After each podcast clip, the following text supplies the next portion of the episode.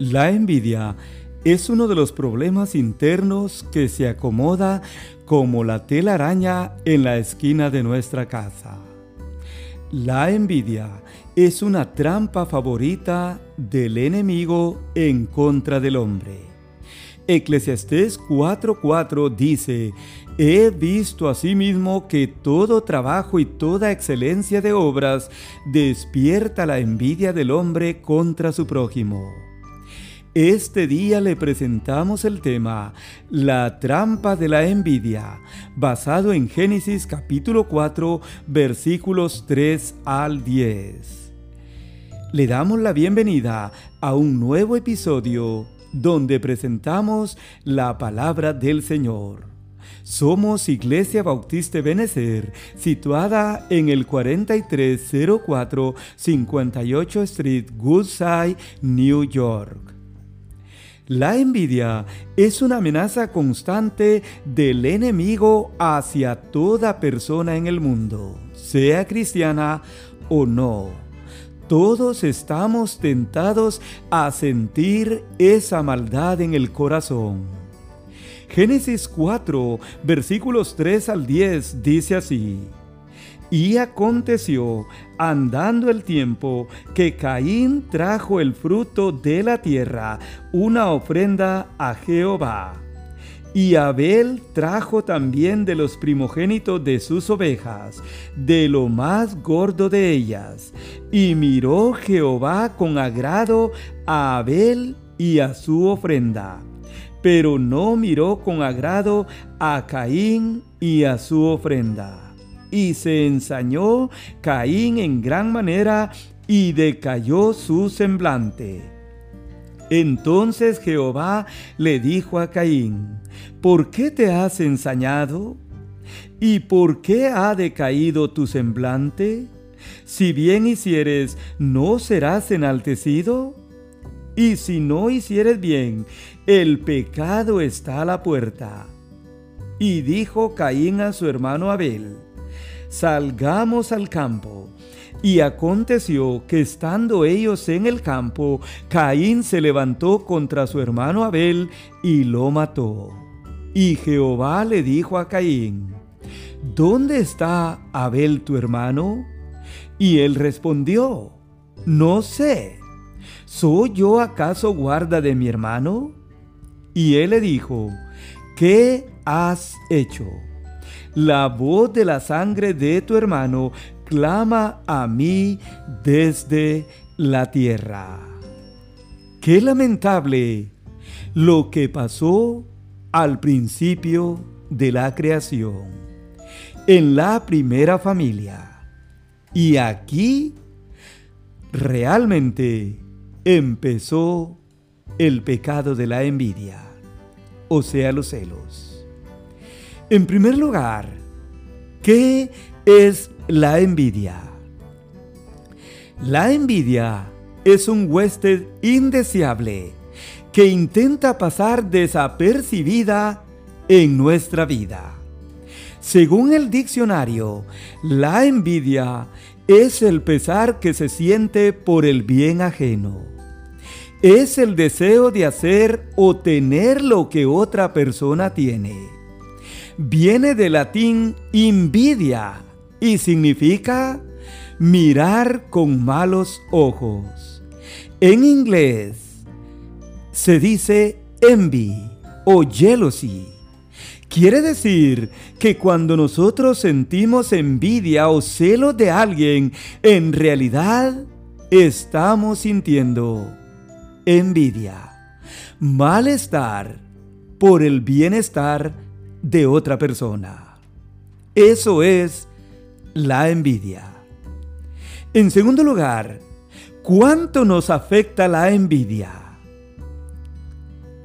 La envidia es tan destructora que la Biblia dice que es carcoma de los huesos. Eso es lo que dice Proverbios 14:30. La palabra carcoma significa algo que está podrido cárcoma de los huesos denota un trastorno grave de la salud. podemos pensar aquí en el cáncer que también ataca en los huesos. Así es como Dios ve la envidia, amable oyente. Algo que está podrido. Algo que está causando un trastorno grave en los huesos, en la salud nuestra. La envidia es sumamente dañina, tanto que la Biblia dice en Proverbios 27:4, cruel es la ira e impetuoso el furor. Mas, ¿quién podrá sostenerse delante de la envidia? Y es la verdad. ¿Cuántas personas en el mundo no se han podido sostener delante de los celos o la envidia y han terminado quitando la vida a otras personas. Recuerdo una madre que antes de unos Juegos Olímpicos hizo una maldad para quitar de en medio a la contrincante de su hija, quien también estaba aspirando para asistir a los Juegos Olímpicos. La envidia nos puede llevar al homicidio. Recuerde a Caín. En Génesis 4, 3 al 8, los versículos que hace un momento leímos, la Biblia dice que lamentablemente a causa de los celos, a causa de la envidia, del malestar en el corazón de Caín, a causa del agrado de la ofrenda de Abel delante de Dios, la Biblia dice que Caín le quitó la vida a Abel su hermano. Es que la ofrenda que Abel presentó delante de Dios fue de su agrado y la de Caín no. Esto lo llevó a llenarse de celos y a finalmente quitarle la vida a su hermano Abel. La envidia también nos lleva a ser rudos o duros con los demás. Usted puede notarlo de nuevo aquí con respecto a Caín. Cuando Dios le preguntó por su hermano Abel, él le contestó al Señor, ¿acaso yo soy guarda de mi hermano? Los hermanos de José hicieron exactamente lo mismo en Génesis 34 o 37.4. La Biblia dice que llegaron a aborrecer tanto a su hermano José que no podían hablarle pacíficamente.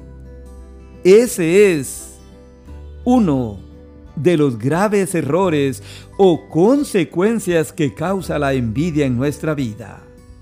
La envidia también nos divide con otras personas destruye las relaciones, causa discordias y crea un espíritu de amargura y maldad. En realidad, amable oyente, no hay ninguna bendición en nuestro corazón cuando sentimos envidia. Usted y yo nos podemos enfermar físicamente como usted puede notar, cambia nuestro aspecto. Perdemos el gozo de Filipenses 4:4. Nos sentimos incómodos e infelices porque no tenemos lo que otros han logrado. Eso fue lo que le pasó al rey Saúl cuando David triunfó en la vida. La Biblia dice en 1 de Samuel 18:9, y desde aquel día Saúl no miró con buenos ojos a David. O sea, aquel día cuando él venció al gigante Goliat y en Jerusalén le dieron todas las pompas y las glorias y los aplausos al rey David. La Biblia dice que desde aquel día Saúl no miró con buenos ojos a David. Así que, cuidado con la envidia, mi hermano en Cristo. Cuidado con la envidia, amigo oyente, que hace mucho daño. porque de pronto estamos viendo a alguien con malos ojos. En tercero y último lugar, ¿cómo liberarse de la envidia? Si la envidia nos ha tomado, si la envidia ha encontrado un lugar en mi vida, en mi mente y en mi corazón, ¿cómo me podré librar de ella? En primer lugar, tenemos que reconocer que la envidia es un pecado delante de Dios. La Biblia dice en Santiago 3:16, porque donde hay celos y contención, ahí hay perturbación y toda obra perversa.